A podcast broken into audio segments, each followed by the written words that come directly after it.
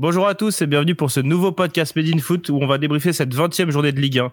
Euh, comme souvent, je suis pas tout seul, on est quatre aujourd'hui pour analyser cette journée. Je retrouve euh, tout d'abord Leandro, comment ça va? J'imagine très très bien.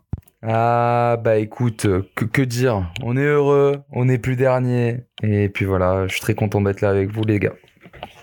Alors verse Lucas, toi t'as passé une semaine difficile avec deux défaites. Euh, face au PSG mercredi et, Nîmes euh, samedi. J'imagine que pour toi, la, semaine commence moins bien que tout le monde. Ouais, ben là, je suis devant l'aéroport, j'attends Milic. ah oui, à ce moment-là, Benedetto ne va plus. Non, non, n'importe qui, hein, le premier euh, qui arrive et qui a, des crampons sur lui, il sera attaquant à l'OM. Ok, merci. Et, on retrouve aussi Maxime qui, lui, est sur un petit nuage avec l'AS Monaco ces derniers temps. Comment ça va, Maxime? Ça va très bien, trois victoires euh, en trois matchs en 2021. On commence parfaitement l'année. Et oui, ça me remarque. On va en parler de ça. On va en parler, on va en parler. Alors avant de justement de s'attarder sur ce Montpellier-Monaco, on va faire un petit débrief de, des, des 10 résultats, de, enfin 9 résultats pardon, puisque Lorient-Dijon été reporté de cette 20e journée. On commence du coup vendredi soir avec un, un joli match à la Mosson où Montpellier s'est incliné 3 euh, buts à 2 face à Monaco. Euh, les Monégasques ont fait preuve quand même d'une d'une belle réaction puisque euh, les Montpellierins pardon faisaient preuve d'une belle réaction puisqu'ils étaient menés 3-0 et sont revenus dans la partie grâce à Wai et, Delors. Euh, samedi, l'Olympique de Marseille s'est incliné à domicile face à Nîmes Olympique qui était dernier avant cette 20e euh, journée de Ligue 1.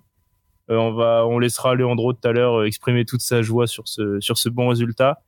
À, 21h, le SCO d'Angers ou l'Angers SCO pour faire plaisir à Maxime s'est incliné 1-0 face au PSG c'était un match euh, pas vraiment intéressant ou dans des conditions assez difficiles et au final c'est un but de Levin Kurzava qui délivre le, PSG de, de, Mauricio Pochettino qui était absent pour euh, cause de Covid. Et dimanche, le Stade Brestois s'est incliné 2 buts à 1 face à Rennes à domicile euh, dans ce derby de, de l'ouest de la France. Le FC Nantes et Lens sont laissés sur un score de 1 but partout pendant que Bordeaux s'est imposé 3-0 contre Nice. Les Aiglons poursuivent leur longue descente aux enfers et, et ça va pas très bien sur la côte d'Azur. Et dans, pendant ce temps-là, euh, Strasbourg s'est imposé 1-0 euh, face à un Saint-Etienne remanié avec 7 euh, joueurs du centre de formation sur le terrain. À 17h, Lille a arraché une victoire précieuse face au Stade de Reims 2 buts à 1. Et enfin, la surprise de la soirée, c'était à, à, 21h, pardon. Le FC Metz est imposé 1-0 face à l'Olympique lyonnais sur un but d'Aaron Leia Izeka à la dernière minute. Et cette défaite de Lyon propulse le PSG en tête de la Ligue 1. Euh, comme je l'ai dit tout à l'heure, on va commencer avec ce Montpellier-Monaco. Je vais laisser euh, Maxime en, parler tout d'abord. Vas-y Maxime, à toi. Bah, comme tu l'as expliqué euh, en introduction, un match qui s'est soldé par un, 3 buts à 2 spectaculaire. Monaco a, clairement dominé la, première période avec un premier but, comme d'habitude, de, Kevin Voland à la 24e minute. Premier but, il est un peu à l'image de, Monaco ces dernières semaines. C'est Wissam Ben qui est la réception d'un corner et un ciseau magnifique, mais qui vient fracasser la barre de, de Homelin. Le ballon revient sur Voland qui, qui termine. Alors qu'on croyait Ben Yedder maudit, c'est euh, sur un centre euh, vraiment magnifique de Caio Henrique. Il va prolonger mm. euh, ça de la tête pour, pour venir faire le break avant la pause. 2-0 à la mi-temps, Monaco gère tranquillement. Petit coup d'accélérateur lors de jeu. Voland obtient un penalty. Yedder le transforme, doublé. On se dit alors que bah, Monaco va tranquillement gérer sa fin de match. C'est mal connaître euh, l'ASM. Euh, sur euh, un débordement de, de c'est Laborde qui centre le petit Eli Wahi qui était rentré 10 minutes auparavant qui vient inscrire son premier but en professionnel un, joli plat du pied. Je crois que c'est Delors qui centre et Laborde qui rate sa tête. Ça doit être ça. je crois que c'est ça. c'est Delors qui a la passe D. Ça pardon et euh, donc après, bah, Delors à la passe D et Delors au but, cinq minutes plus tard. Incroyable.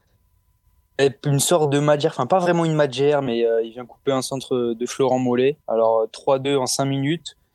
Et là, on se dit que Monaco va craquer. Enfin, quand on connaît leur, leur fébrilité défensive, on se dit que bah là, c'est fait, quoi. Ils vont, ils vont réussir à s'y régaliser. Pas du tout. Euh, Benjamin Lecomte va sortir une belle volée de d'Andy Delors, encore lui. Monaco aura l'occasion de, de, se mettre à l'abri définitivement euh, par Golovin, mais euh, c'est un sauvetage euh, d'un défenseur montpellierin. Je crois que c'est Jordan Ferry. C'est Jordan, non, Jordan Ferry, sur le poteau là, quand il s'écrase le tibia sur le sur le poteau, c'est Jordan Ferry. Exactement, exactement. C'est vrai que tu, tu me la rappelles, Jordan Ferry. Et donc on en restera là, 3 buts à 2. Une victoire mérité pour Monaco, je pense que vous êtes d'accord avec moi là-dessus, parce que la première heure de jeu a été vraiment excellente. Même Iko Kovac, la semaine dernière, je disais qu'il il disait avoir fait le meilleur match de Monaco cette saison. Là, il a redit mes meilleurs matchs de la saison à l'extérieur cette fois. Bah, le, le réveil de Montpellier est arrivé bien trop tard. euh, bien trop tard, pardon. Tu me dis si, si je me trompe, euh, Lucas, toi qui étais aussi sur le match.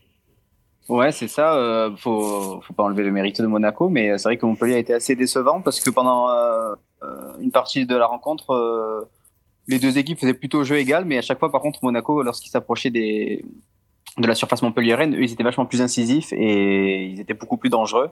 Et c'est ce qui a fait la différence. Puis, euh, ben, quand on a Wissam Ben Yedder euh, à la pointe de son attaque, ça aide pas mal parce qu'il est impliqué sur euh, sur les trois buts. Et ben, il met fin à ces dernières, des dernières semaines qui étaient un peu compliquées pour lui. Cinq matchs sans marquer, ouais. Ouais, et même dans, dans les performances, il, il y a des matchs où il était vraiment transparent et, euh, et des fois très maladroit. Et là, ben, c'était, ça a été tout l'inverse. Donc, euh, ça aide hein, d'avoir un, d'avoir un bon attaquant à, à la pointe de son attaque. Ah, c'est surtout qu'on, surtout qu'il faut qu'on en parle, hein, mais euh, son, son deuxième but, il est splendide de, de la tête là. Il est euh, dos, dos au gardien et il la place d'une manière. Enfin, ça t'a- quand on voit des mecs qui sont à 2 mètres des cages et qui arrivent pas à mettre une tête, lui là, il le fait de dos. Il est vraiment magnifique, je trouve le deuxième but. Ouais, puis la, la course, euh, l'appel et tout, enfin, il sent, Ah il sent ouais. le truc venir et derrière le geste est parfait comme la course. Et, ouais, Vrai, vrai geste de buteur quoi. ouais c'est ça. Puis Même le centre de, hein. Caio Henrique. Même Mm. le centre de Caio Henrique parce qu'il est sur, euh, sur son mauvais pied. Euh, Le Brésilien, il centre du droit. Et euh, un bon centre, il a vraiment une qualité de centre euh, incroyable. Ça change de, de balle au Touré sur le côté gauche, côté Monaco. Et euh...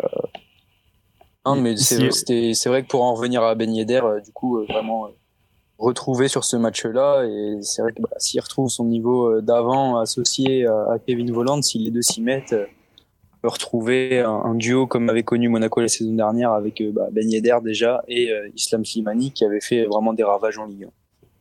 Si, on parle du, bien de Monaco, j'aimerais aussi qu'on revienne un peu sur Montpellier qui enchaîne euh, décidément les, mauvaises prestations. Sur les cinq derniers matchs, il n'y a pas une seule victoire. Euh, même euh, de manière générale, ce qui, étonne comparé aux années précédentes, c'est la défense de Montpellier. Il y a depuis, l'arrivée de Darzakarian, c'était notamment la force de, de la paillade, euh, cette défense qui laissait quasi rien passer. Cette année, c'est l'inverse. On a déjà encaissé 35 buts cette saison. Euh, ça fait partie des pires défenses de, la ligue. Euh, quel, est le problème, toi, Maxime? Tu as réussi à, trouver ce problème-là justement dans la défense? J'ai trouvé des joueurs qui euh, individuellement n'étaient peu- n'étaient peut-être plus haut niveau, tout simplement. Je pense à Daniel Congré, Léandro l'avait noté il y, a, quelques semaines. C'est vrai que bah, je trouve qu'il pioche et qu'il il tire, il tire son équipe vers le bas. Pedro Mendes n'est pas non plus euh, à son top niveau. Ticozza a fait ce qu'il a pu. Et j'ai trouvé Ristich aussi sur son côté gauche pas, pas vraiment euh, au top. Il y a beaucoup, il laisse beaucoup d'espace dans son dos en fait. Ah, C'est plus un attaquant qu'un défenseur, ça c'est sûr. C'est Non c'est mais le Mais latéral voilà, offensif plutôt que. Mais comme il vient de dire Max, hein, tu parles de Congrès, encore euh, là, là, le penalty qu'il donne, il est horrible. Enfin, un défenseur central, il peut pas donner un penalty, euh, enfin, surtout dans cette action. Et le pire du pire, c'est qu'il le, il fait absolument rien, il le, il le tacle direct, et il reste par terre en mode, ouais, euh, c'était Volante qui avait fait la faute. Enfin, c'est débile, quoi. Après, il, je il pense est juste débile. et- un, manque de, un manque de confiance énorme. Tu vois, justement, on en parle dans ce, pocta- dans ce podcast, pardon, j'ai du mal aujourd'hui. mais on en, mais de, de manière générale, c'est ce qui se dit ces dernières semaines. Euh, Darzakarian euh, met des coups de pression ces derniers temps en disant justement que défendre comme ça, c'était pas possible. Euh, Il y a euh, un peu des interrogations sur Jonas Oblin que personnellement, j'ai pas trouvé très très bon face à Monaco. Euh, c'est même depuis le début de saison, hein, c'est très Oui, approximatif. oui, hein. bien sûr. Oui. Après, on est sur ce match-là de, de manière générale. Tu vois, Mhm. quand on voit Rouli l'année dernière qui était Exact. qui était plutôt fiable ou le compte avant. Bon après il sort, il arrive après de bons gardiens, mais enfin voilà quoi. Tu te dis que que bah ça y fait aussi d'avoir un gardien peut-être un peu moins bon que les deux autres. Euh, Il y a des matchs que le Comte et Rouli ont fait gagner, euh, ont fait gagner l'année dernière à Montpellier où il y a deux ans.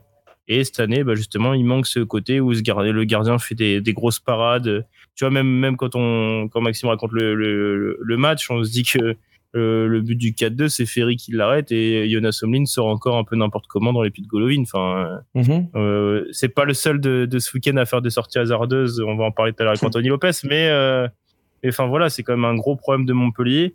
Euh, le MHSC est 11e du classement et c'était clairement pas les ambitions du début de saison. Euh, même si Montpellier le dit pas forcément, mais ça jouait forcément l'Europe, ou du moins c'était un prétendant à l'Europe, à la Ligue Europa, quoi. C'est le, c'est pro- décevant le- problème qu'il y a, c'est que t'as, enfin, je- je- et je dis ça en tant que Nîmois, hein. un- un- une Ferrari et derrière tu te retrouves avec des pneus de vélo, quoi. Enfin, t'as, t'as vraiment une attaque qui est, qui est belle, t'as un milieu de terrain qui est beau, et derrière, euh, même si tu veux sortir Congrès, tu veux mettre qui? Hilton, euh, enfin, c'est pas méchant, hein, mais euh, c'est normal avec l'âge, etc. Il est plus du tout au même niveau qu'il avait euh, il y a 3-4 ans.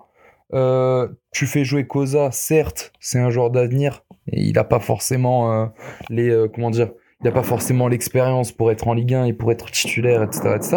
Enfin, tu et Mendes, bon, il a souvent été comme ça, Mendes. Il a souvent alterné entre très bonnes saisons. Je me souviens, pareil à Parme, etc. euh, à l'époque, c'est un gars qui a toujours alterné entre très bonnes et mauvaises saisons. Et là, le problème, c'est qu'il est pas du tout épaulé.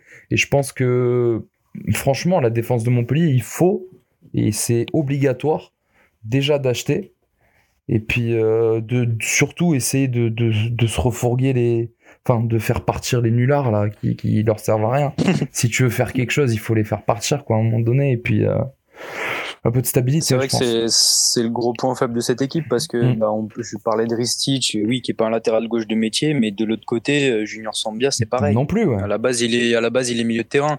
Il s'en sort plus ou moins bien. Euh, offensivement, notamment sur le, le premier but, euh, c'est lui qui mange euh, qui mange Caio Henrique. Mais C'est pas la seule euh, fois du match. non, non, mais c'est un exemple. Et euh, c'est vrai que bah, la défense, elle est, c'est clairement le, le talon d'Achille de, de cette équipe. Et je pense que oui, si Montpellier veut nourrir des ambitions européennes, et euh, ce qui pourrait notamment faire rester des joueurs comme un Idelor ou Gaëtan Laborde, bah, il va falloir, euh, je sais pas s'ils ont prévu de recruter cet hiver, mais euh, au moins dans l'été prochain, euh, ce sera le chantier prioritaire. Mais Bah, c'est- impératif là de recruter en défense de toute façon parce que Mhm. vraiment en fait le truc c'est que c'est un, ce sont pas des mauvais joueurs mais ce sont tous des joueurs qui ne peuvent être bons que s'ils sont associés avec un profil euh, ben, avec un vrai patron. C'est le problème c'est que euh, derrière ils ont un gardien en qui je pense qu'ils peuvent pas avoir confiance parce qu'ils savent que la moindre erreur elle va se payer cash et euh, Ouais, il a un jeu au pied catastrophique en plus, c'est- Mm, bah, mm, c'est mm. ça. Et le truc, c'est que chaque, chaque défenseur, enfin, euh, par exemple, on parlait de Koza. Koza, je pense qu'il peut, dans le temps, avoir un, un, un très bon niveau, mais tu peux pas l'entourer de Ristich, Congrès. Enfin, je veux dire, même si. Non, et, et même, et même Mendes, tu peux pas. Enfin, tu vois, t'aurais eu un Hilton, tu m'aurais dit Cosa il y a trois ans avec un Hilton il y a trois ans, ok. Mais là, tu peux pas. Enfin, tu peux pas jeter un jeune comme ça dans la gueule du loup. Et, et derrière, t'as vraiment personne. Souké, euh, il a jamais donné entière satisfaction. Ristich, euh, comme on l'a dit, c'est un mec qui va de l'avant. Enfin, t'as vraiment pas une. Oyongo, on n'en parlera pas non plus, mais euh, bon. Mais c'est vraiment une catastrophe. c'est Hilton qui, se dirige vers la, vers la retraite, quoi. Son niveau. Ah, a- heureusement, wesh, a 43 ans. ouais. Ah oui, oui, non, mais je pense que Montpellier se prépare depuis quelques années, mais tu vois que l'année dernière, il était encore titulaire dans l'une des meilleures défenses de Ligue 1. C'est que Bien sûr. son- on a toujours, enfin, Montpellier a toujours essayé de préparer sa succession, mais au final, vu qu'il était toujours performant, bah, c'était un problème que tu repoussais année après année. Et au final, bah là, euh, ça y est, Hilton euh, commence à se, à se faire vieux à 42 ans. encore 43. heureux. 43, encore heureux. Et puis voilà, enfin, c'est que Montpellier, euh, au lieu d'a- d'anticiper le, le problème, malheureusement, ils vont devoir euh, réagir. Ouais, et puis, et- enfin, mais après, je pense que même dans le staff montpelliérain, ça a commencé à bien réfléchir. On a le Talek normalement qui devrait partir en Russie. Enfin, je pense qu'il va y avoir un, un espèce de mini dégraissage déjà cet hiver pour préparer le mercato d'été. Et puis vraiment, enfin, s'ils veulent espérer autre chose, euh, parce que là, là vraiment, la pente, la pente, la pente dans laquelle ils sont, ils vont pas s'en sortir euh, du jour au lendemain. Clairement pas. Donc s'ils recrutent pas, c'est foutu. Pour mon C'est plus, clair, je pour pense mon plus grand plaisir même. hein. Il fanfaronne parce que justement, le Nîmes Olympique euh, a remporté un de ses rares matchs de saison. Le quatrième, hein. Le 4, 4, 4 victoires, quand même. 4 hein. victoires en, 20, pas en 20 matchs. Hein. c'est pas, c'est pas mal, ça fait un cinquième. Enfin voilà, euh, du coup on va, on va passer justement à la victoire du Nîmes Olympique euh, à l'Orange Vélodrome face à l'Olympique de Marseille. Euh, je t'en prie Léandro, je te laisse euh, exprimer ta joie avant d'avoir peut-être une analyse un peu plus euh, objective de Lucas par la suite. Non, mais comme d'habitude, enfin, tu vois, genre, je, vais faire une analyse assez objective. Je pense que tout d'abord, enfin dans les 15 premières minutes, j'ai retrouvé un Nîmes olympique comme on, voit bien souvent dans ces dans ces dernières rencontres, un Nîmes olympique, tu vois, qui essaye de jouer, etc., mais qui se perd assez rapidement et qui laisse le match à l'adversaire. Donc on a eu un l'OM en première mi-temps qui était clairement dessus, mais qui n'arrivait pas à finaliser. Euh, le raté de Tovin sur penalty, je pense que c'est vraiment le, clou du spectacle euh, qui, va finir par, euh, tu vois, genre détruire mentalement l'OM. Et puis après, Nîmes revient en deuxième mi-temps avec un, doublé assez rapide, tu vois, je crois que c'est en trois minutes si je dis pas de bêtises, de deux mecs qui qui étaient pas forcément au top de leur forme tu vois, je pense à la couche qui, euh, qui pour moi sort un match extraordinaire à, à, Marseille, euh, malgré le penalty, tout ça, tout ça. Mais euh, tu vois, qui sort pour moi un très bon match par rapport à ce qu'il nous avait proposé sur les deux dernières années. Et, et un Eliasson, du coup, qui claque un doublé, on va pas dire miraculeux, mais c'est vraiment tombé du ciel, quoi. Les, les, les, deux, les deux buts, limite, tu pourrais faire 50-50, Eliasson à la couche, quoi. Et et non, et puis bah, du coup, on leur, on leur en claque deux. Et Marseille, euh, dans, dans un, dans, c'est une équipe qui a un mental faible, je pense. Et euh, ça s'est surtout joué au mental après, quoi, puisque de nombreuses fautes, de nombreuses contestations, et, et le but qui finissent par marquer, le but du 2-1, c'est c'est plus anecdotique qu'autre chose. C'est juste le Nîmes Olympique qui fait du Nîmes Olympique à 5 minutes de la fin, tu vois, pour se donner la pression. Parce que, enfin, Benedetto, c'est une offrande qui, qui, lui est faite par Koubas. Et, euh, et, voilà, il finit par marquer. Euh, lui-même ne sait pas comment il se retrouve avec le ballon dans les pieds, mais voilà. Et puis, bah voilà, une petite, petite victoire 2-1 dans un match qui était euh, pas maîtrisé en première mi-temps, mais qui en deuxième mi-temps, je pense, a été maîtrisé de du début à la fin par l'hymne olympique, mais euh, j'attends de savoir ce que ce qu'en pense mon collègue Lucas. Ben, non, mais tu as, tout très bien résumé, c'est que l'OM perd le match sur la première mi-temps. Mm. Si, euh, bah, même si évidemment avec euh, l'effectif qu'il y a, ils peuvent très, enfin il y avait que 0-0, donc ils auraient pu très bien pu revenir euh, lors de la seconde période, mais le seul truc c'est que ouais, c'est vachement bien expliqué, c'est qu'il y a et, ça se voit sur le visage de chacun, euh, comme quand il y a des gros plans sur sur, sur André Villas-Boas, il y a un problème euh, en ce moment de, de mental et je pense qu'il y a, on sait qu'il y a des tensions, il y a l'histoire avec Payet, c'est Payet au vin, Payet André Villas-Boas, enfin c'est c'est plus c'est une télé-réalité qu'une équipe de foot en ce moment. Il y a tout le temps il y a tout le temps des histoires. Il y a le, la situation euh, personnelle de certains joueurs euh, qui sont en fin de contrat, d'autres qu'on veut un peu forcer à, à, faire partir pour récupérer de l'argent. Tout le monde a des petits contentieux euh, avec soit un membre de la direction, soit avec un autre joueur, soit avec le coach. Ben, ça fait que déjà que ton, ta qualité de jeu, elle est pas incroyable ces dernières semaines. Si en plus tu veux plus compter sur tes coéquipiers et qu'en plus ton stade, le stade est vide et que ça fait trois euh, quatre semaines que tes résultats sont pas bons, ben tu perds confiance, tu rates tu rates une occasion au lieu que ça t'encourage, que tu te dises allez on va continuer à pousser la seconde, on va la mettre au fond, en plus c'est la lanterne rouge, enfin voilà, à un moment donné ça va rentrer, ben non, derrière tu rates un penalty, tu rates une occasion, t'as Payet qui donne un bon ballon, deux bons ballons, trois bons ballons, après il arrête, il court plus. Enfin, je, je hmm. même si je, je, je, cautionne pas euh, cette attitude-là, mais je veux dire, c'est voilà, c'est tout le monde fait ça. On, ça se lit sur leur visage, ils sont bon, c'est bon, allez, ils ont ils ont abandonné, ils ont abandonné ce match parce que à 2-0. Euh, ils auraient pu revenir 15 fois, mais ils auraient pu revenir 15 fois. Hein mais sans, mais sans revenir au score. Dans l'attitude, ils auraient pu euh, vraiment se dire bon, euh, c'est bon, là, dans la tête de tout le monde, ce match il est perdu. Même Nîmes, euh, ils pensent qu'ils ont gagné. À 10 devant, on laisse Mandanda derrière, on s'en fout, il y a 3-0, il y a 3-0. Non, non, on continue, enfin, on, fait des petites passes, on fait, une, on fait des fautes bêtes, on, on, fait des passes très approximatives, on fait des centres sans regarder euh, s'il y a des gens dans la surface. Enfin, il y a, il y a quasiment zéro satisfaction à part les premiers pas de Lirola qui étaient pas mal pour quelqu'un qui a eu quasiment pas d'entraînement collectif. Mais sinon, euh, enfin, il y a des trucs, c'est alarmant. Euh, Benedetto, il, il, peut finir le match avec un doublé. Même pas, il l'a mis, je dis n'importe quoi, avec un triplé. Bon, Tovin, bon, ben, voilà, tirer des pénalties cette saison, c'est compliqué à Marseille. Euh, Payet, il fait un, un bon match, mais il fait un, il fait un bon match. Euh, enfin, il a abandonné. Il, il, il, est, il d'ailleurs, ça se voit dans son regard. À chaque fois, il lâche, il lâche le ballon. Il, est persuadé qu'il va y avoir but, et après, il, il, fixe la pelouse. Il est dégoûté. Donc ouais, c'est en ce moment, c'est mentalement le problème. Mais, mais le, le pire du pire, enfin, dans cette rencontre, tu vois, et, et moi, ça, ça m'a, ça m'a fait tilt direct, tu vois, c'est que nous, on claque les deux buts avant la 60e. Et si je dis enfin j'espère pas dire de bêtises, mais je crois que vous claquez quatre changements euh, d'un coup à la 66e et tu t'enlèves Tovin, Payet, Euh... Sakai et Sanson. Sakai et Sanson, tu vois. Et tu, tu, tu mets Radonjic, Kawi, euh, Germain, enfin, tu. Enfin, euh, certes, c'est des remplaçants, mais euh, c'est c'est vraiment du système B et t'as l'impression que à ce moment-là du match à 2-0, c'est comme si Villas-Boas, il avait dit bon bah écoutez 2-0 à la 60e, euh, mais allez, hein, c'est c'est qu'une défaite de plus cette saison, on fera avec. Ouais, puis c'est ça, et en plus faire du poste pour poste. bah ouais, et euh, pas mettre des mecs qui ont apporté des- plus en fait.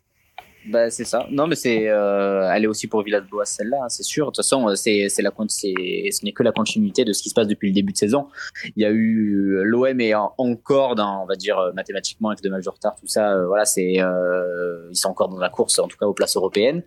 Mais c'est parce qu'il y a des matchs que tu as réussi à gagner, euh, souvent sur des coups d'éclat, sur Mhm. les euh, des coups de pied arrêtés. Euh. mais euh, collectivement, cette équipe, elle est pas du tout rassurante quand tu la regardes jouer. Mais le truc, c'est que tu as perdu euh, l'essentiel de ce qui faisait ta force la saison dernière. C'est que la saison dernière, tous ils étaient prêts à se tuer les uns pour les autres. Mm. A C'est eu- ça. C'est justement ça que je comprends pas, moi, de- d'un point de vue extérieur. C'est il y a eu aucun. Allez, ici, il y a eu des départs. C'est Bounassar et que le, ton groupe a quasi pas changé. Au contraire, tu t'es, euh, selon moi, même amélioré quand tu vois Cuisance, Balerdi arriver. Et euh, tu retrouves pas l'OM de l'année dernière. Qu'est-ce qui s'est passé? Alors que Villas-Boas a voulu partir cet été, on le sait, mais c'est les joueurs qui l'ont qui l'ont maintenu. Tu vois, c'est quand même bizarre. Ce euh, on dirait pas qu'ils ont lâché le coach, mais que c'est tu vois, c'est l'attitude. J'ai du mal à comprendre ce changement d'attitude entre, entre cette année et l'année dernière. Mais tu sais, c'est Marseille bébé, hein. Il y a pas vraiment de. Bah, euh, le pire, c'est que c'est- c'est quasiment ça au final la réponse. C'est Marseille bébé. Non, mais, tu fait, vois, même là, là, là, les infos avec, euh, avec Jacques-Henri Hérault euh, qui pousse son coup de gueule et qui met des coups de pression, des ultimatums, euh, qui, euh, hier à la commanderie, euh, André Villas-Boas aujourd'hui qui, qui lâche quand même des, Des gros quoi il en a un peu, un peu marre des, des ratés de Benedetto. Enfin, tu sens qu'il y a un malaise, mais on, sait, on, se sent- on se demande pourquoi, quoi. Enfin, qu'est-ce qui se passe, quoi? Mais honnêtement, je, je- c'est impossible pour moi de dire exactement euh, qu'est-ce qui, euh, qu'est-ce qui a été le déclencheur, parce que c'est vrai que si on te raconte pas l'histoire de cet été, comme quoi c'est les joueurs qui se sont battus pour regarder Villas-Boas, tu Ouais, regardes la pas. situation actuelle, ah ben non, tu te, tu te dis même l'inverse, tu te dis ok, en ce moment ils veulent à tout prix qu'il tège.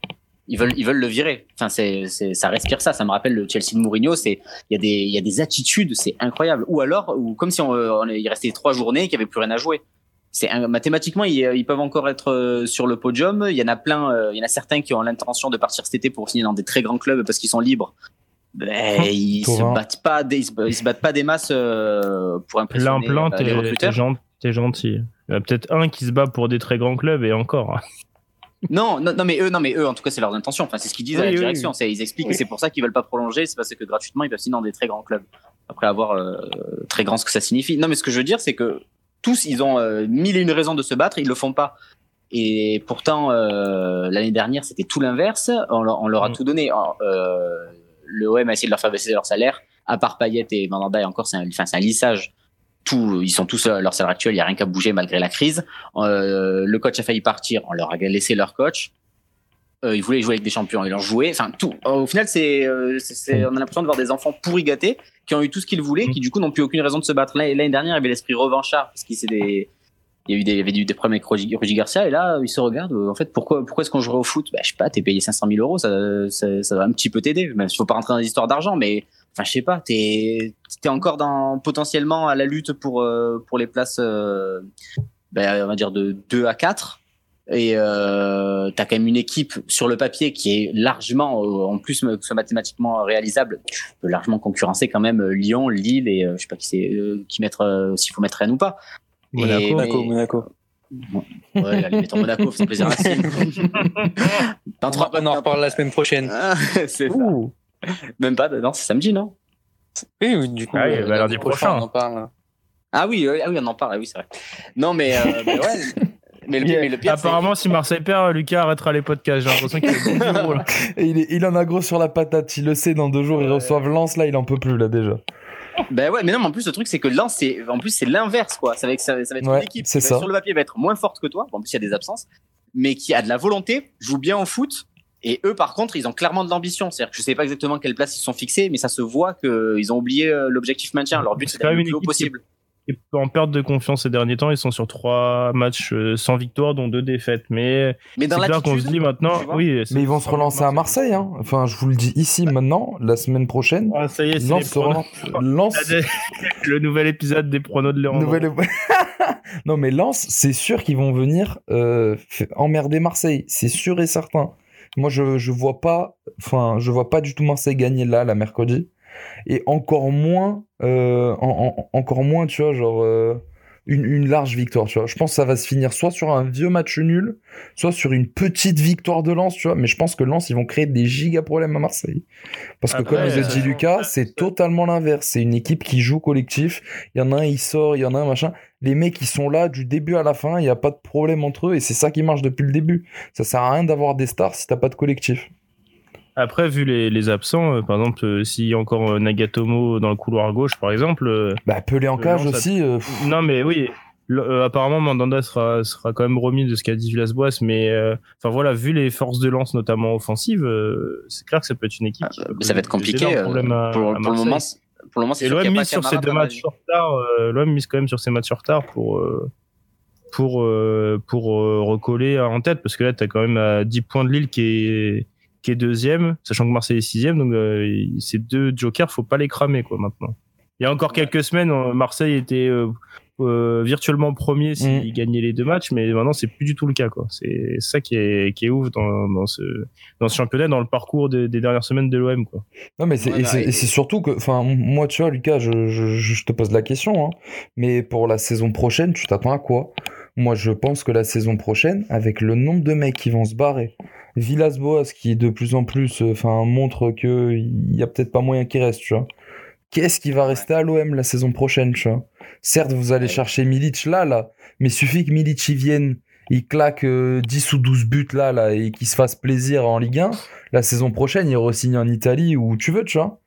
Genre, euh, moi, je, je, je me demande vraiment comment vous allez faire la saison prochaine, surtout si vous bah, accrochez On le sait, euh, l'avenir de, de l'OM, il est conditionné par, euh, par euh, une place en Ligue des Champions. Si jamais demain il n'y a pas cet argent-là qui rentre, bah, il y a tout le monde qui va effectivement. De, ceux qui veulent partir vont partir et ceux qui ne veulent pas, ils vont devoir partir aussi.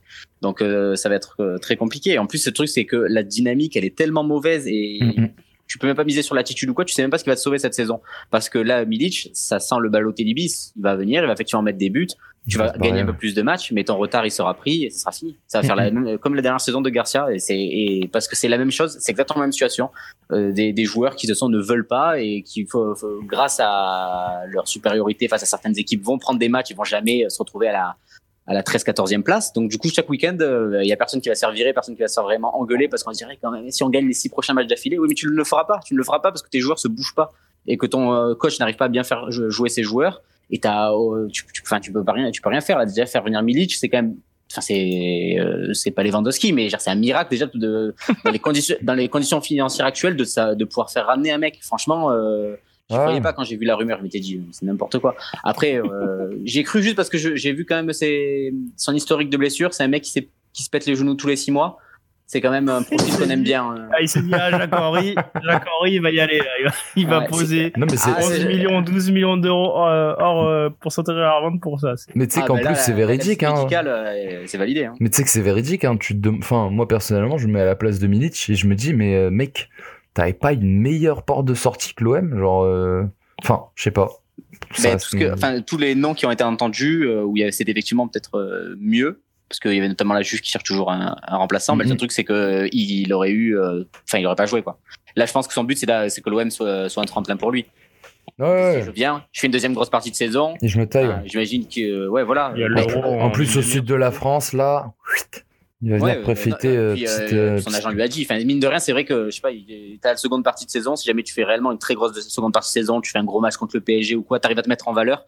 Il aura des opportunités et même peut rester une saison de plus parce qu'il est encore jeune. Il a c'est pas, il a les 26, il va avoir 27 là. Mm-hmm. Donc franchement, enfin moi je trouve que c'est c'est géré assez intelligent.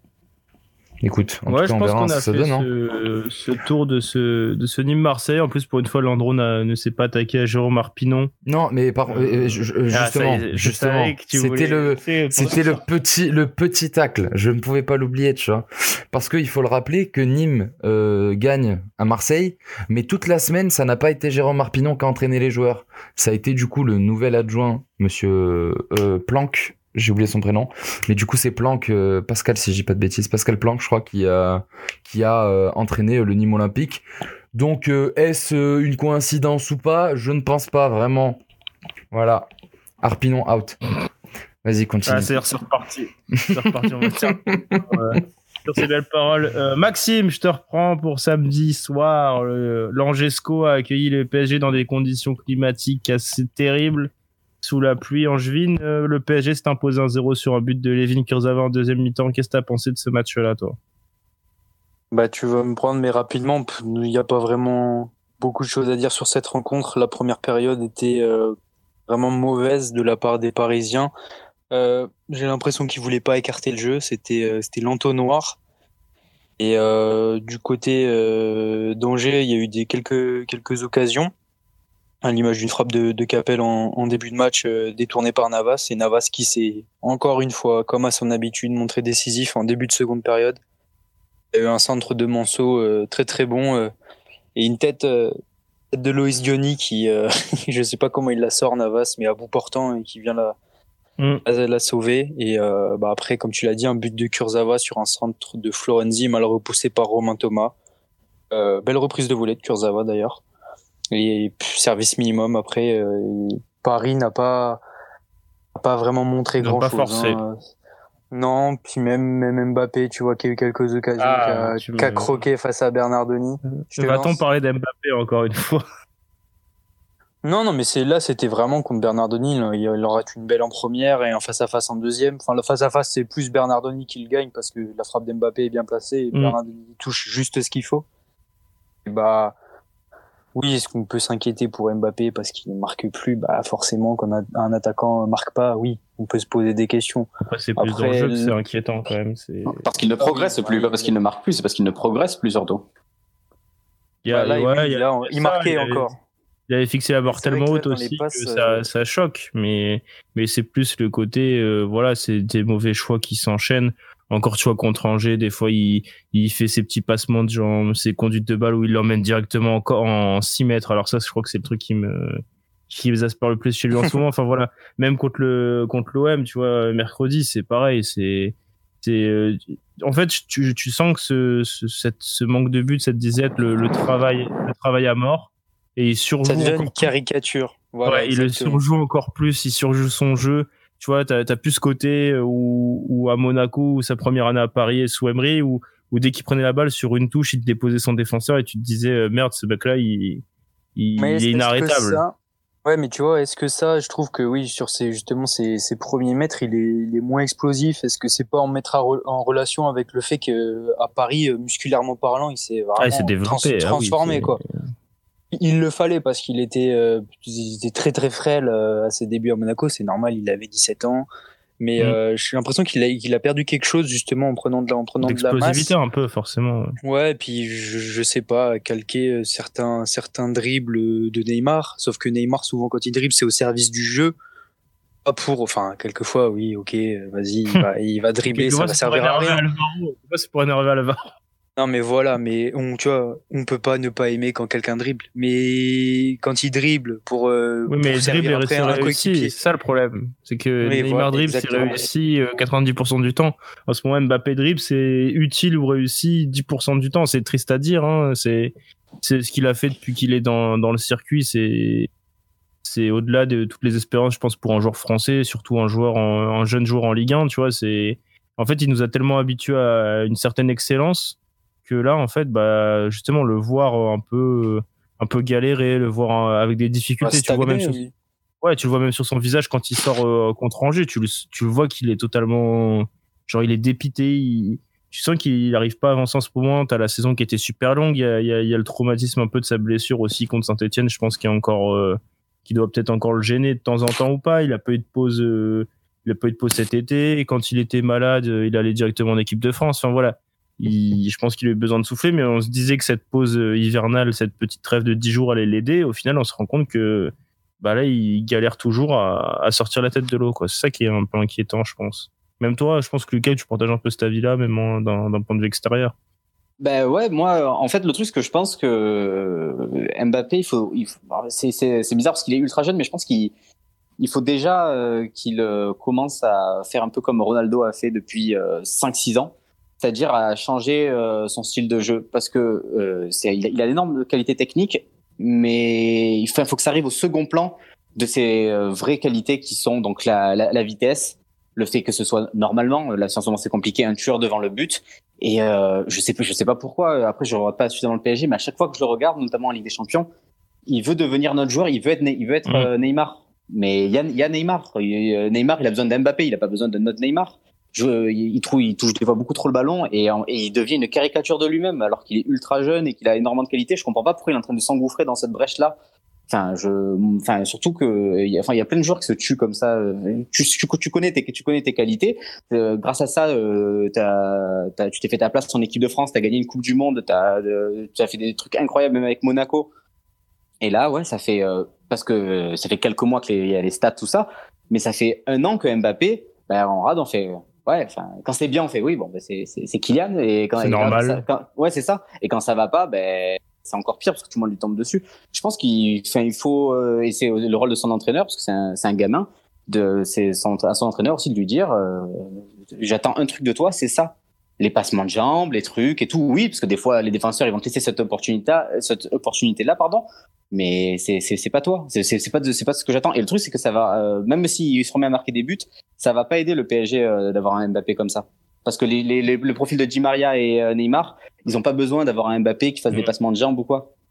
Toi, Maxime, qui l'a vu euh, justement à Monaco, enfin moi aussi évidemment, mais peut-être un peu plus précisément, euh, Mbappé, ce qui me frappait personnellement quand je le voyais avec Monaco, c'était sa simplicité. C'est, il faisait tout en deux trois touches. Genre, je me rappelle en Ligue des Champions, tout ce qu'il faisait contre Dortmund, etc. Tu vois, c'était, c'était simple, c'était efficace. Et en fait, c'est cette simplicité-là qu'il a perdu au PSG au fil du temps. Totalement. Totalement, voilà, c'était ça à Monaco, c'était, il jouait simple, bah, il venait d'arriver, donc euh, bah, c'était Cruyff qui disait que bah, jouer au football de, manière simple, c'était quelque chose de difficile.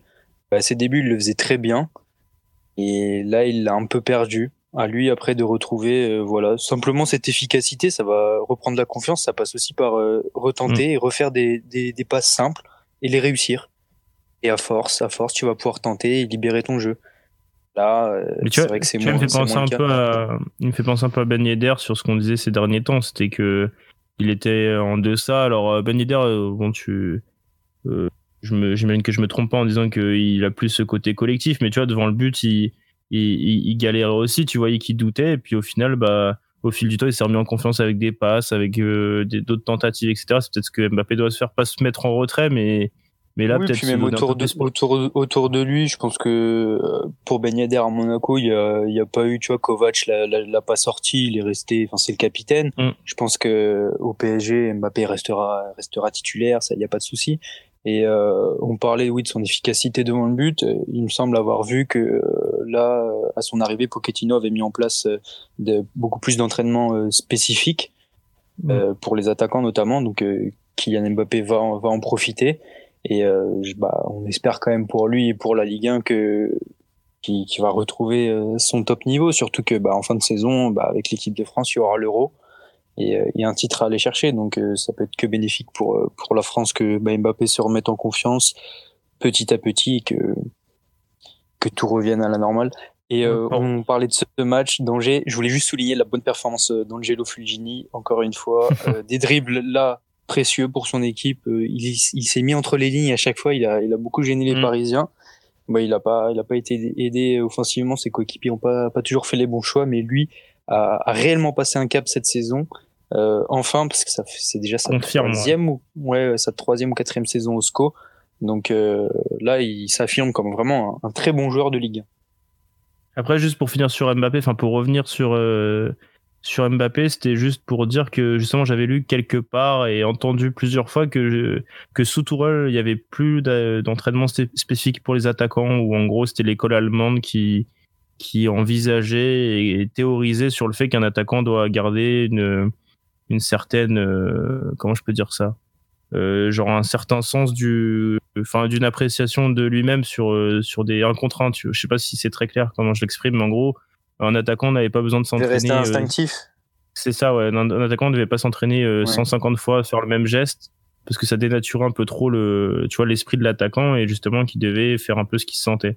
On va voir justement. Bon, après, Ariane Robben faisait tout le temps la même chose et ça marchait à chaque fois, tu vois. oui, ouais, c'est ça. Non, mais on va voir justement, c'est intéressant de, de, voir si Pochettino euh, remet, euh, remet des entraînements spécifiques et si ça va aider euh, Mbappé justement à travailler sa, sa, frappe de balle qui est peut-être un de ses points faibles justement où, où des fois on ne sait pas s'il veut frapper fort, en force, en plat du pied. Enfin, on a l'impression qu'il frappe toujours de la même manière et c'est peut-être peut-être une bonne chose pour le PSG et pour, et pour lui-même.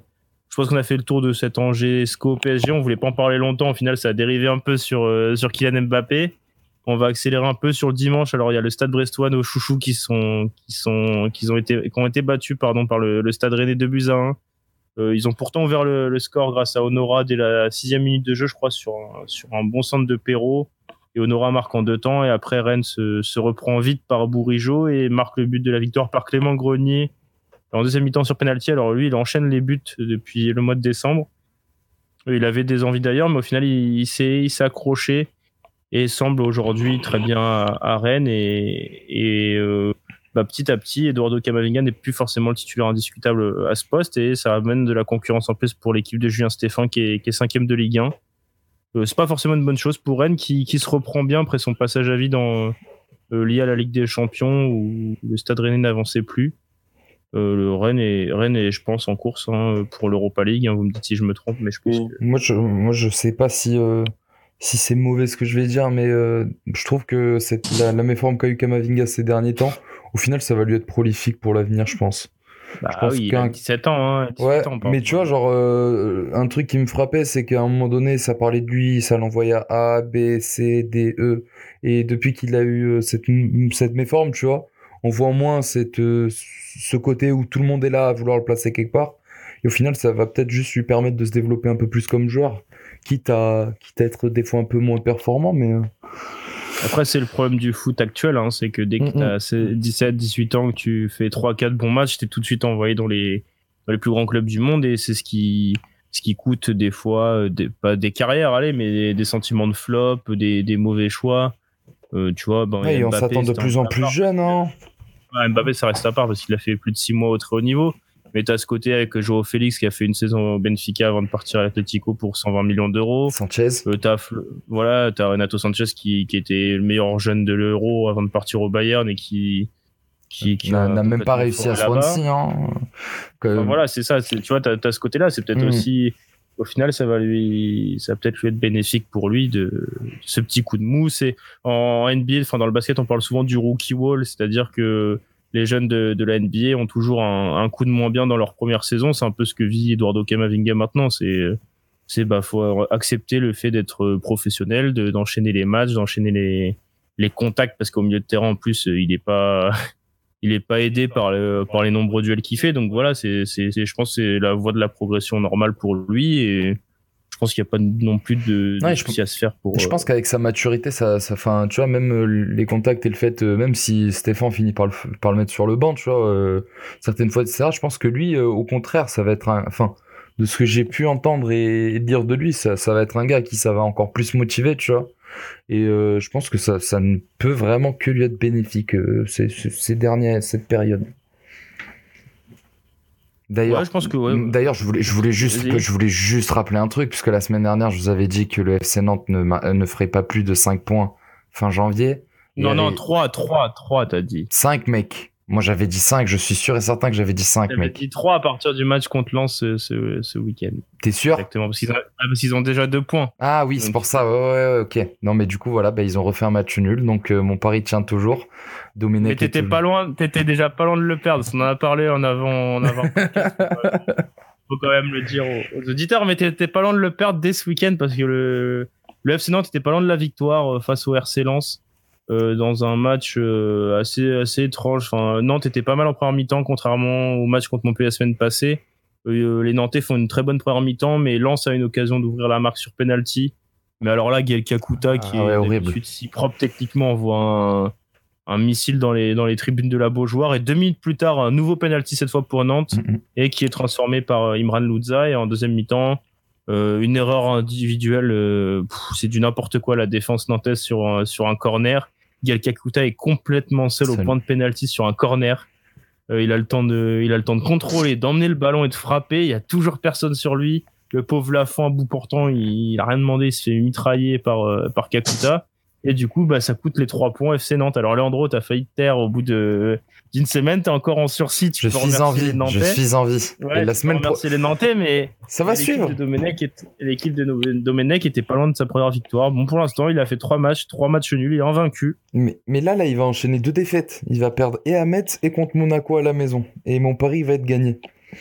Vivement le Nantes-Nîmes. hein. Je sais pas quand il va tomber celui-là, mais alors là, je Alors. suis pressé de t'entendre débriefer ce débriefer le prochain.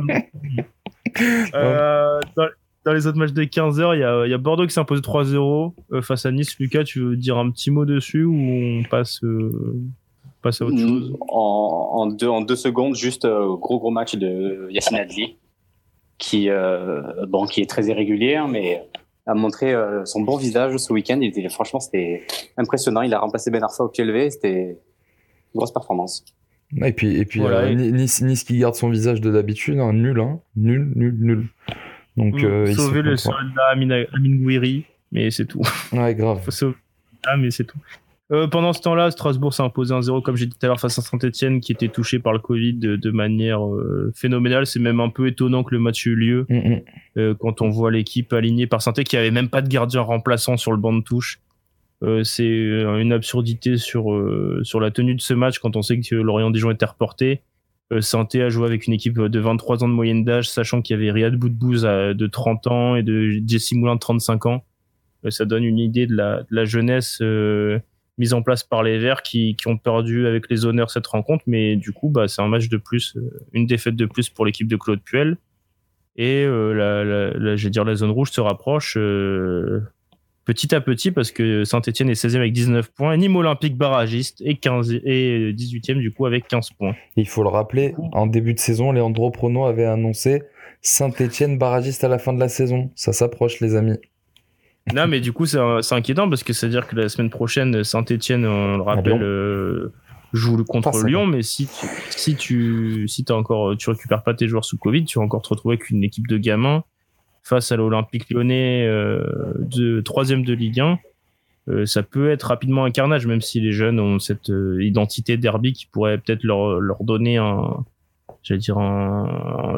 une force en plus, celle du cœur, on va dire, pour, essayer de faire bonne impression. Lille Reims 2 2-1 avec une victoire à l'étriquer à l'arraché pour pour le LOSC. Reims sort une grosse grosse première mi-temps et mène logiquement au score mais n'arrive pas à mettre le deuxième but. Euh, en deux- deuxième mi-temps, euh, Jonathan Bamba marque très rapidement pour euh, remettre les deux équipes à égalité. En toute fin de match, Jonathan David, un des petits chouchous de Maxime et, de moi-même, on va va pas se cacher, sort une très belle action pour offrir la victoire. C'est les matchs comme ça qui sont importants à gagner. Leandro, toi aussi, tu as vu les, les actions chaudes, on va dire, du, du LOSC. Mais sur, sur ce match-là, ce qu'il faut surtout noter, c'est la mauvaise performance de. Comment il s'appelle euh, Pedrag euh, Rajkovic? Une- Rajkovic. Rajkovic, ouais, je voulais pas mal les plaies parce que une fois de plus, hein, enfin nous on en parlait en off, mais je trouve que cette saison il est vraiment pas bon et euh, sur le premier but que se prend le Stade Reims, euh, il peut s'en vouloir, mais vraiment hein, parce qu'il fait une passe horrible à Kasama qui finit par qui glisse et il se retrouve seul avec euh, trois joueurs du LOSC qui ont le ballon et puis bah Bamba il fait du Bamba tu vois il, il claque une frappe euh, qui tape le poteau et qui rentre et puis en fin de match bah voilà ils sont pas non plus euh, ils ont pas non plus énormément de chance puisque bah, le but arrive très tardivement, mais euh, c'est vraiment dommage pour le Stade Reims qui, sur la dernière saison, avait vraiment un dernier rempart qui, qui faisait saliver toutes les équipes de Ligue 1. Rajkovic, était vraiment trop trop fort. Et là, là, cette saison, je sais pas. Je sais pas si c'est parce qu'il a plus envie d'être là ou. Je sais pas. Mais c'est vraiment dommage. hein. Pour le joueur que c'est, c'est dommage. Ouais, et on va passer sur le, le dernier match. Alors, c'était un match plaisant. Euh, Leandro, je crois que tu es d'accord avec moi. Mhm. C'était ce Lyon-Metz. Euh, Metz, en ce moment, est peut-être l'équipe, euh, l'une des équipes les plus, les plus chiantes à jouer. Mhm. Euh, ils sont 9 de Ligue 1 et il y a une défense à 5 qui est, qui est sacrément bien en place, on va dire, avec, euh, avec euh, et, euh, et John Boy. Et euh, on s'attendait peut-être pas forcément à un match aussi ouvert. Au final, on a eu des actions de part et d'autre. Il y a presque 40 tirs euh, avec les deux équipes. Il y a eu des, il y a eu beaucoup de retournements de jeu, des, des faits de match, des situations, des scénarios. Et on a pris du plaisir, Landreau. Tu peux nous en parler un peu? Je, tiens à rappeler quand même que le FC Metz s'est imposé 1-0 dans la dernière, enfin, avec un but à la 90e minute de Leia Izeka.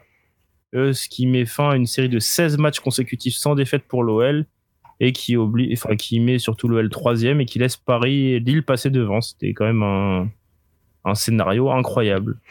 Moi, pour rebondir sur ce que tu as dit, on, on a été dans un match où on a eu euh, exactement 40 tirs, tu vois. Cependant, ben, euh, on en a eu euh, les trois quarts qui qui étaient pas du tout cadrés.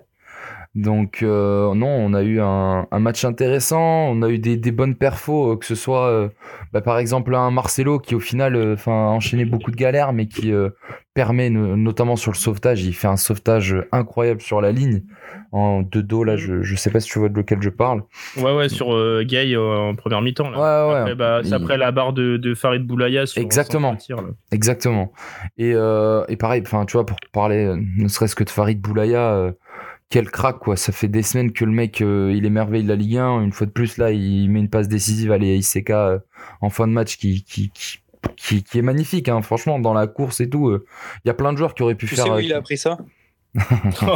Ah, clairement. Ah, clairement, non? C'est Clermont Foot, exactement.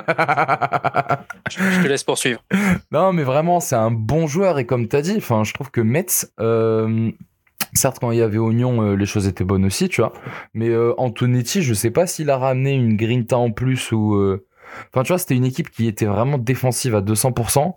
Et au final, euh, je trouve qu'Antonetti, il a réussi à donner, euh, à donner voix à des joueurs créatifs comme Boulaya qui, match après match, arrivent à sortir des, des, petits lapins du chapeau, toujours, tu vois.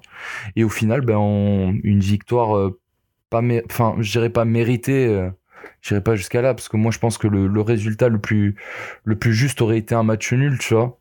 Mais euh, ouais bah, le FC Metz qui repart avec trois victoires avec trois points et première défaite de Lyon à domicile si je dis pas de bêtises cette saison et, et je, je voulais juste qu'on s'arrête sur le fait de jeu les gars euh, le, Ah, le but re- le but refusé à Ça Lyon. méritait le match nul, mais est-ce que Lyon méritait pas la victoire? Je suis pas sûr. Avec, euh, je suis pas sûr avec hein. justement, non, mais on va en parler de ce fait de jeu qui change quand même pas mal, pas mal, pas mal de choses. bah c'est c'est c'est c'est- je- je- tu veux que j'explique? Vas-y, vas-y. Euh, donc en gros, on a euh, une frappe, euh, une frappe lyonnaise qui est déviée, euh, qui, qui, qui est déviée par le par la transversale, mais en gros, elle arrive en, espèce de ballon et en fait, elle tape vraiment le dessus de la barre transversale, mais elle revient du coup euh, dans les pieds de Carl Toko et Cambi qui, qui met une reprise de volée. euh, bon, il est à 3 mètres des cages, hein, mais euh, mais il la claque, euh, il la claque dans le fond.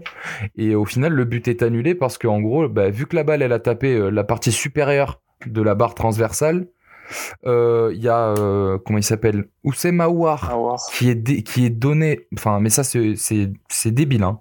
C'est d'une débilité Ah, horrible. tu j'ai l'impression que tu te, tu t'en mets un peu les pinceaux sur le Bah, but quand même. Je m'en mêle un peu les Ouais. bah, peut-être. Ouais, c'est, c'est, euh, bah, je vais, je vais reprendre. Vas-y, vas-y. Tu me diras plus ton avis, parce que je l'ai revu plusieurs fois quand même, parce que hier j'ai fait le match et je t'avoue que j'étais un peu. euh, je t'ai perdu par l'action, quoi.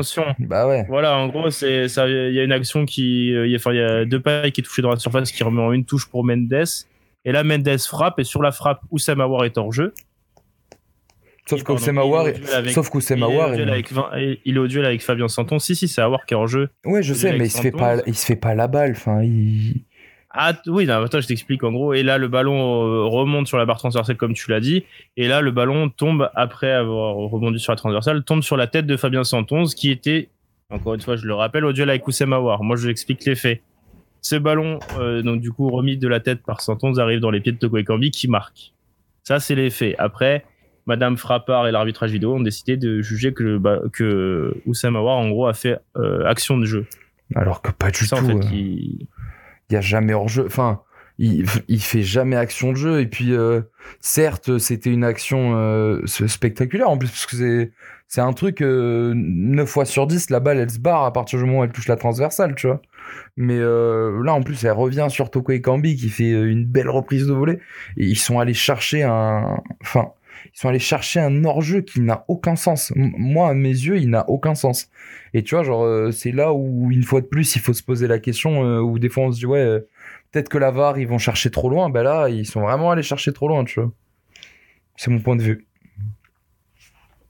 Après, moi, franchement, alors d'un point de vue, hum, j'allais dire d'un point de vue, objectif, ah non, là, c'est pour le coup, c'est plus subjectif. Ça m'aurait ni étonné que l'arbitre siffle hors jeu, ni étonné que l'arbitre ne siffle pas hors jeu. Euh, dans le sens où, euh, où évidemment, euh, la balle qui rebondit sur la transversale et qui arrive sur Santon, où Sam Howard n'y est pour rien. Ça, on est tous d'accord pour Mhm. le dire.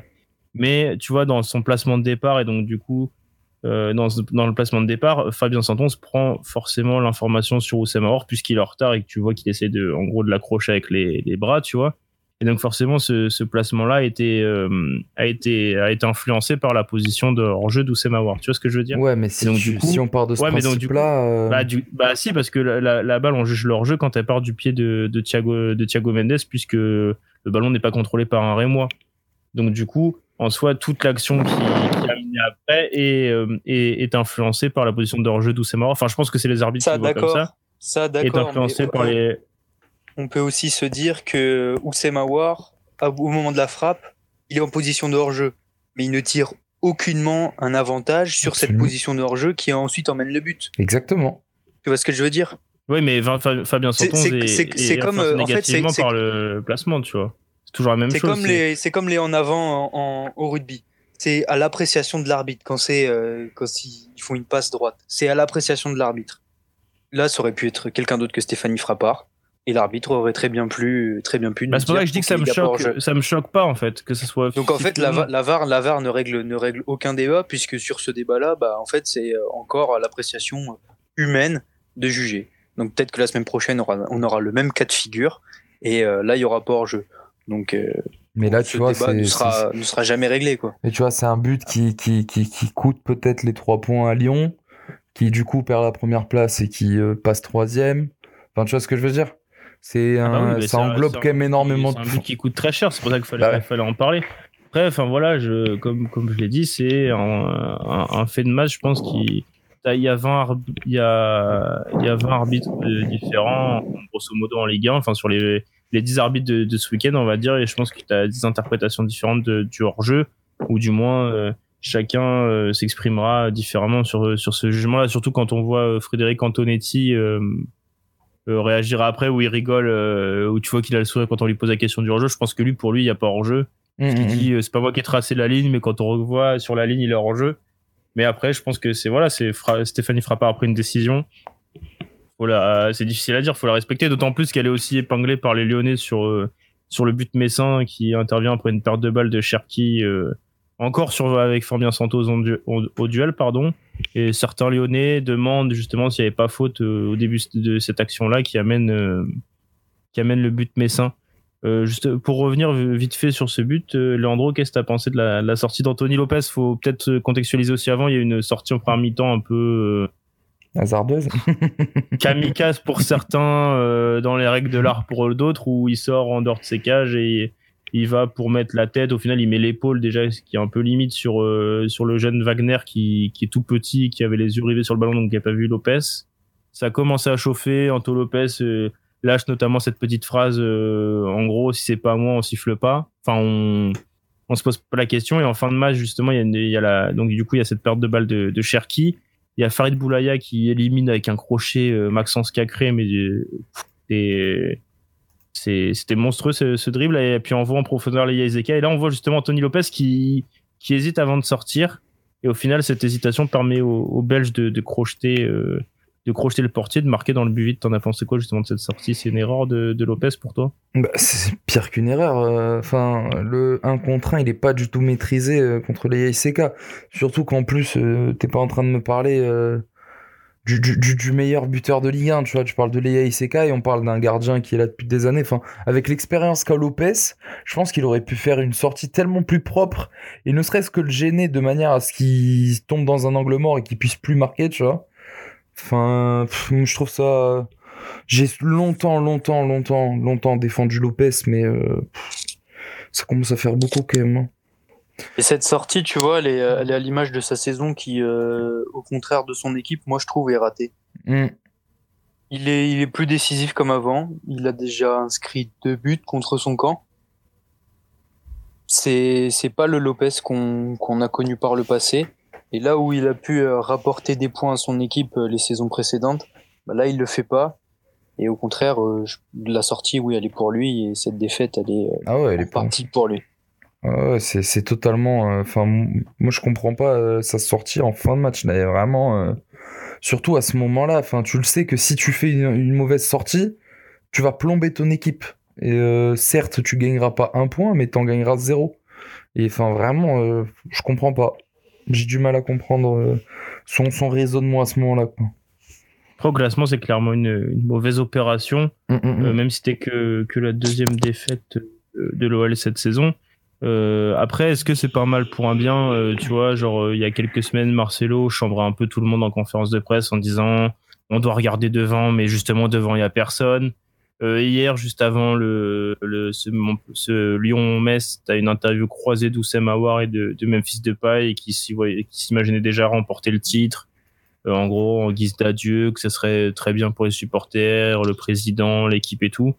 Est-ce que c'est peut-être pas bien que l'OL justement, euh, j'allais dire retombe et remettre les pieds sur terre un peu, tu vois, après 16 matchs d'affilée sans défaite, où ça joue au ballon, c'était intéressant, on a beaucoup craché sur Rudy Garcia et, et c'était plutôt agréable l'OL ces derniers temps. Est-ce que c'est peut-être pas bien euh, pour Lyon de, de se remettre un peu dans le droit chemin avant, avant d'affronter Saint-Etienne dans le derby? Parce que si tu fais 17 matchs euh, consécutifs sans défaite et que tu perds dans le derby, que tu perds la première place à ce moment-là, c'est peut-être un peu plus dur que, que cette piqûre de rappel, tu vois, une semaine avant. Hmm, je suis pas forcément d'accord avec toi parce que malgré tout, je pense que au derby, il risque de gifler Saint-Etienne, tu vois. Donc, euh, je sais pas, c'est c'est c'est vraiment à demi-teinte une fois de plus. Euh, on a eu euh, en début de saison, c'était Rudy et Garcia Bartois, et puis après, euh, il y a eu les mea culpa parce que bah, les résultats étaient là et c'est du c'est du Rudy et c'est du. Enfin, j'ai l'impression que Lyon, euh, is the new Marseille, tu vois, genre. euh, je parle dans comment dire dans la qualité de jeu et dans la dans la constance. Puisqu'au final euh, tu, tu perds un match que tu dois jamais perdre à la maison.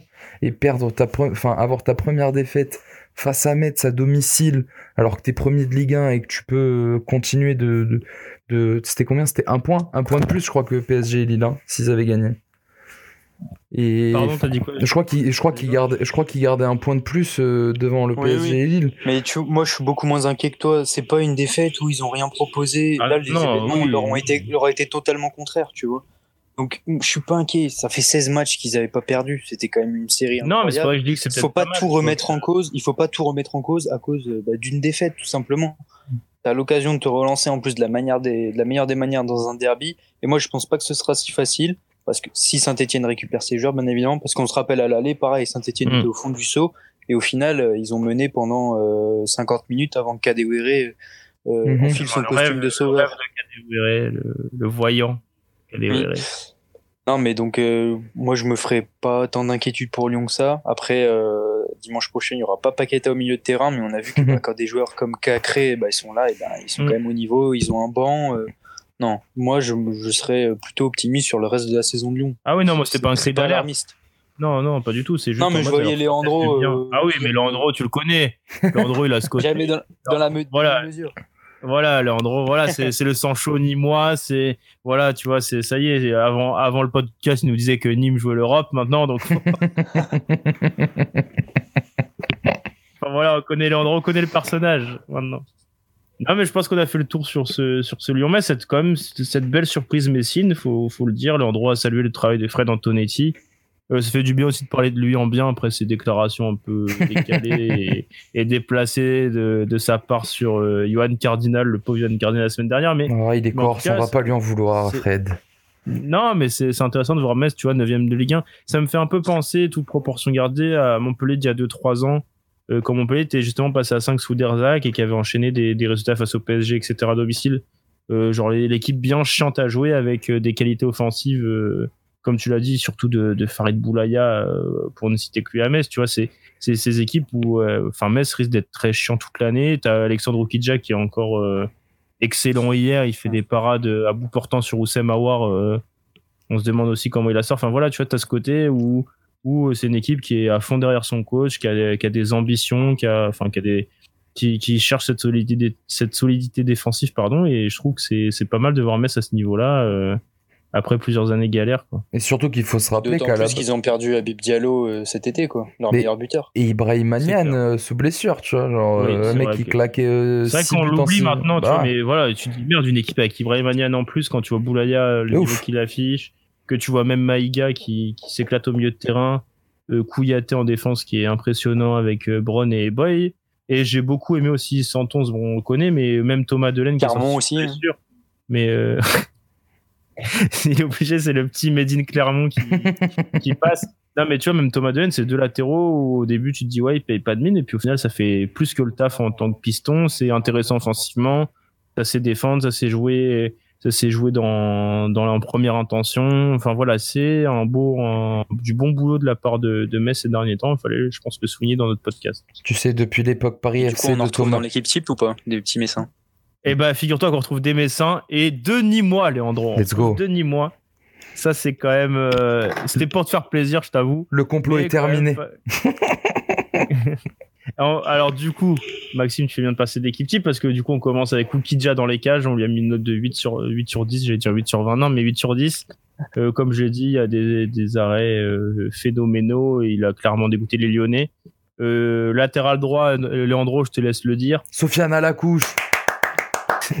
c'est ça. Euh, en défense centrale, on retrouve Paul Bass et, et Kouyaté de Metz. Euh, sur le côté gauche, malgré la défaite, on a décidé de mettre Romain Perrault euh, pour tout son travail encore face au, face au Stade Rennais. Au milieu de terrain, euh, j'ai pris bien évidemment les notes de, de Montpellier, Mona- de Montpellier Monaco en compte et du coup j'ai décidé de mettre Chouameni euh, euh, dans l'axe euh, dans l'axe du terrain. Euh, Lucas, c'est toi aussi qui avait pas mal apprécié le, le travail du Monégasque. Il était très bon.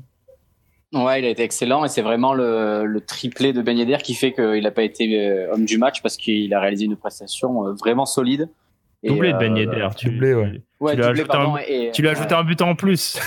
Ouais, triplé, c'est la semaine prochaine. Dans ma tête, euh, le ciseau, il, il est dans la lucarne. euh, c'est pour ça. Ouais, ou, Mais, ouais, ou euh, comme Maxime l'a dit, c'est peut-être le triplé face à Marseille euh, samedi qui te fait dire ça. euh, il y a- attention, je sais pas. Je, Il est perdu. je sais, Et plus, après- je sais plus quoi faire avec cette équipe. Ouais, ça. Et après, j'ai aussi, on a aussi mis, pardon, euh, Yacine Adli au milieu de terrain, comme tu l'as dit tout à l'heure, qui a été excellent euh, face aux Niçois. Euh, et le dernier, le dernier joueur au milieu de terrain, c'est Clément Grenier, buteur décisif face, euh, face au Stade Brestois. Enfin, en attaque, euh, à droite, on retrouve Farid Boulaya, auteur de la passe décisive pour Aaron Leia-Ezeka. Wissam Ben Yedder en pointe et, son doublé, et pas encore le triplé. Et enfin, en ailier gauche, je te laisse encore une fois le, choix de dire, enfin, je te laisse encore l'occasion de dire le, le nom de l'ailier gauche. Le grand Niklas Eliasson. Enfin, les amis, la pépite suédoise, il est là. Voilà. il va faire de l'ombre à Zlatan l'a au l'heure, Il pays. n'est pas dans la demi-mesure. Je pense qu'on a fait le tour de ce podcast qui va être encore assez long parce qu'on avait pas mal de choses à dire. Euh, Leandro, comme d'habitude, t'as un petit mot euh, pour la fin? Bah écoutez, euh, bon, bon, bon courage euh, à notre ami Lucas qui, qui risque d'avoir une semaine compliquée une fois de plus. Et euh, puis bah voilà, hein, en avant en avant Nîmes et puis let's go manger du merlu ce week-end quoi. Non, il y a, y a Milly qui devrait arriver cette semaine. Lucas, c'est peut-être le seul truc qui a de faire survivre à cette semaine avant, avant d'affronter Monaco samedi. Exactement. Et je viens de lire qu'en plus que André Villas-Boas avait menacé ses joueurs de démissionner. Donc euh, ça peut être une euh, Oh. semaine assez sympa. hein. Oh jure Ah ouais, vous allez voir. euh, je vous laisse aller découvrir ça. Ok. Et, et toi, Maxime, t'as as un petit mot pour cette semaine? D'ailleurs, toi, d'un point de vue professionnel, t'as quand même une belle semaine. Tu vas, tu vas voir Clermont deux fois au stade. Tu vas t'occuper de Exactement. Marseille le week-end et de Lyon Santé. T'as as une belle semaine. Et de Paris Montpellier aussi, j'ai oublié. Exactement, trois, trois matchs à couvrir pour Made in Foot. Euh, on va faire des petites vidéos et puis on va aller au stade deux fois ouais, voir le Clermont Foot euh, en Coupe de France contre Grenoble, puis contre la JOCR de Jean-Marc Furlan en Ligue 2. Donc euh, on espère que tout ça va nous, va nous régaler. Bah, surtout que si Clermont l'emporte, on rappelle, Clermont va tomber contre. Monaco, et on sera là pour vous faire vivre cette soirée, croyez-moi. Et le football en sortira grandi. Ah ça, ce sera un, un jour à marquer d'une pierre blanche. Allez, c'est On va, on, va, on va garder ces mots-là pour la fin. Merci à tous de nous avoir suivis. Retrouvez-nous euh, sur les réseaux sociaux où il y aura surtout Leandro qui vous répondra. Made in Food sur Instagram, Twitter, TikTok où c'est Lucas plutôt. Et aussi Facebook, madeinfood.com où on s'occupe euh, avec toute l'équipe d'alimenter en news toute la journée du lundi au dimanche. Et puis voilà, très vite aussi sur notre chaîne YouTube pour de nouvelles vidéos et podcasts. Merci à tous. Ciao tout le monde. Ciao. Ciao, à bientôt. Salut.